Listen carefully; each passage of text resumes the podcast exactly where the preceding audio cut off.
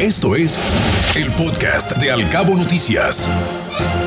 Fíjese que la presidenta ejecutiva de la Asociación de Hoteles de Los Cabos, Liz Orsi, reveló que este fin de semana, con motivo de las festividades de Halloween, el Día de Muertos, la ocupación llegó hasta un 75%, mencionando que estas fechas son importantes para poder captar el mayor número de visitantes, tanto nacionales como extranjeros, a nuestro destino. En el destino tuvimos una ocupación muy buena el fin de semana. El jueves empezó a repuntar un poquito. Normalmente entre semana estamos en el 60, 60 y tantos por ciento. Y tuvimos, el jueves empezó a repuntar al 72 por ciento, llegando a su pico de ocupación con un 75 el viernes, 73 sábado y ya el día domingo empieza a descender un poquito la ocupación.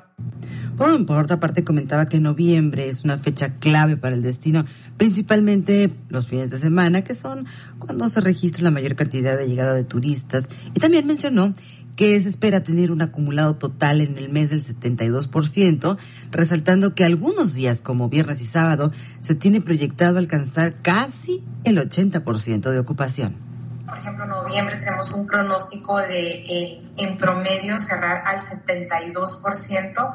Obviamente esto tiene sus altas en fines de semana donde ojalá podamos alcanzar eh, los del 75 para arriba, ¿no? Eh, andar rozando el 80% y, y así se comporte todo el final de este año. Por otra parte, mencionaba que el destino se encuentra recuperado en un 100% y que hasta la fecha se cuenta con un acumulado total de 1.8 millones de visitantes que han llegado vía aérea. De momento, estos números colocan a los cabos en un 10% arriba del número de llegadas que se tenía en el mismo lapso que en el 2019.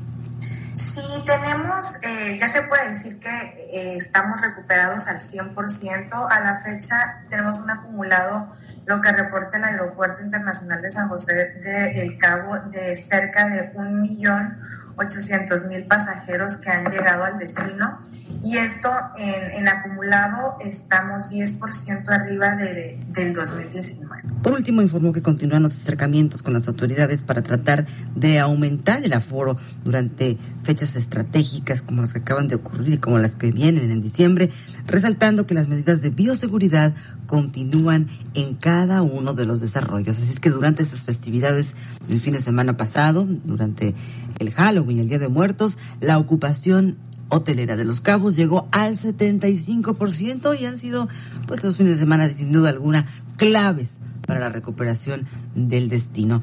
Y por cierto, que también mencionaba que el éxito en cuanto a derrama económica y recuperación turística que ha tenido Los Cabos a lo largo del 2021 se debe en gran medida al índice de satisfacción de los turistas que visitan el destino y reciben un trato de primer nivel.